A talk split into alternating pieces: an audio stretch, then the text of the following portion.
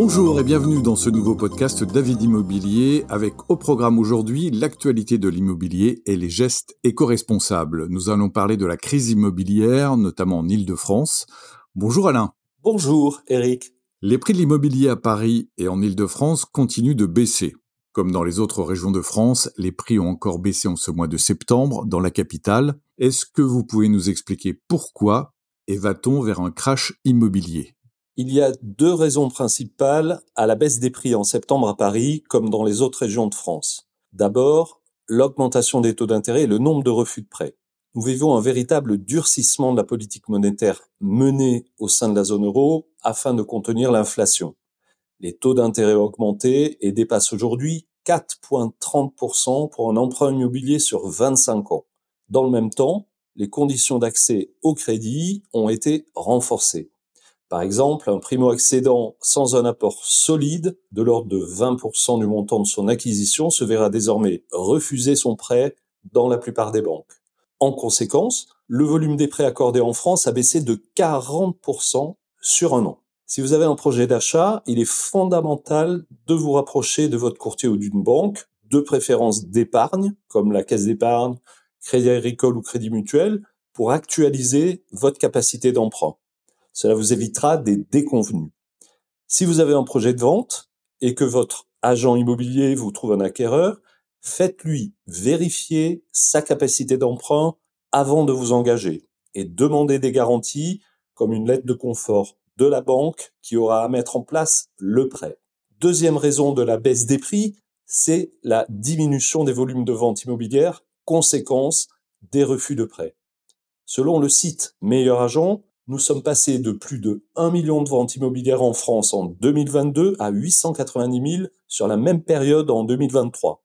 À Paris et en Ile-de-France, les volumes ont chuté de plus de 14% de ventes à Paris et 18% en Ile-de-France depuis un an. Les délais de vente aussi s'allongent et dépassent désormais trois mois à Paris pour trouver un acquéreur et les volumes de vente se sont même écroulés au deuxième trimestre avec 25% de moins comparé au deuxième trimestre 2022 qui certes était un trimestre record. Aujourd'hui, on peut dire que le nombre de ventes continuera à diminuer en France dans les mois à venir pour se stabiliser à 800 000 par an. La conséquence de ces deux facteurs, chute des prêts accordés et du coup baisse des volumes de vente, entraîne une baisse des prix. Au premier semestre 2023, les prix de l'immobilier en France diminuent et stagne. Par exemple, en Ile-de-France, la baisse est de 3,3% et à Paris 3,6%. Le prix moyen du mètre carré est passé cet été en dessous de la barre symbolique des 10 000 euros. Néanmoins, je tiens à souligner qu'il reste encore à un prix élevé aujourd'hui. Est-ce que vous pensez que réellement on va vers un crash immobilier? Je me souviens qu'en 2005, alors que le prix du mètre carré à Paris était de 5500 euros en moyenne, nombre d'experts prédisaient un crash. On a vu ce que cela a donné dans les dix années suivantes. Le prix de l'immobilier a plus que doublé. Pour moi, il faut savoir raison garder. Certes, les volumes de vente ont baissé, mais après avoir atteint des niveaux records depuis la sortie de la période Covid. De la même façon, les prix ont baissé à Paris et continueront de baisser quelques mois encore mais après avoir atteint des sommets.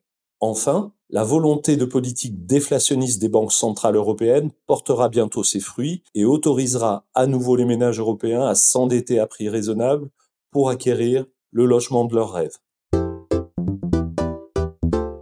Merci Alain. David Immobilier est une entreprise éco-responsable. Quels conseils avez-vous sélectionné pour nous ce mois-ci? En cette période de rentrée, je voudrais mettre en avant un équipement dont nous disposons quasiment tous, et qui peut être source d'économie sans la moindre dépense s'il est bien utilisé.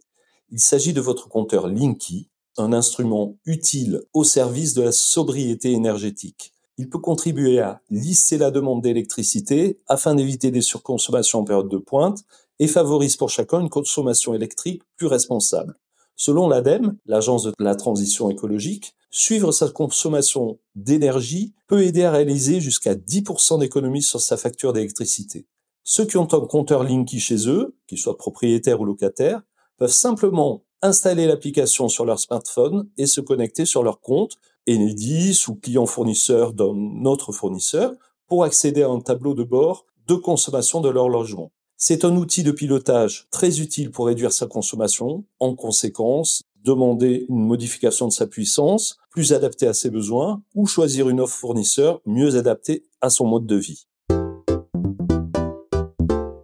Merci Alain, merci à tous de nous avoir suivis pour ce 32e podcast sur l'actualité de l'immobilier. Et bien entendu, abonnez-vous pour le recevoir tous les mois. N'hésitez pas à nous laisser vos questions, vos interrogations sur le site de davidimmobilier.com.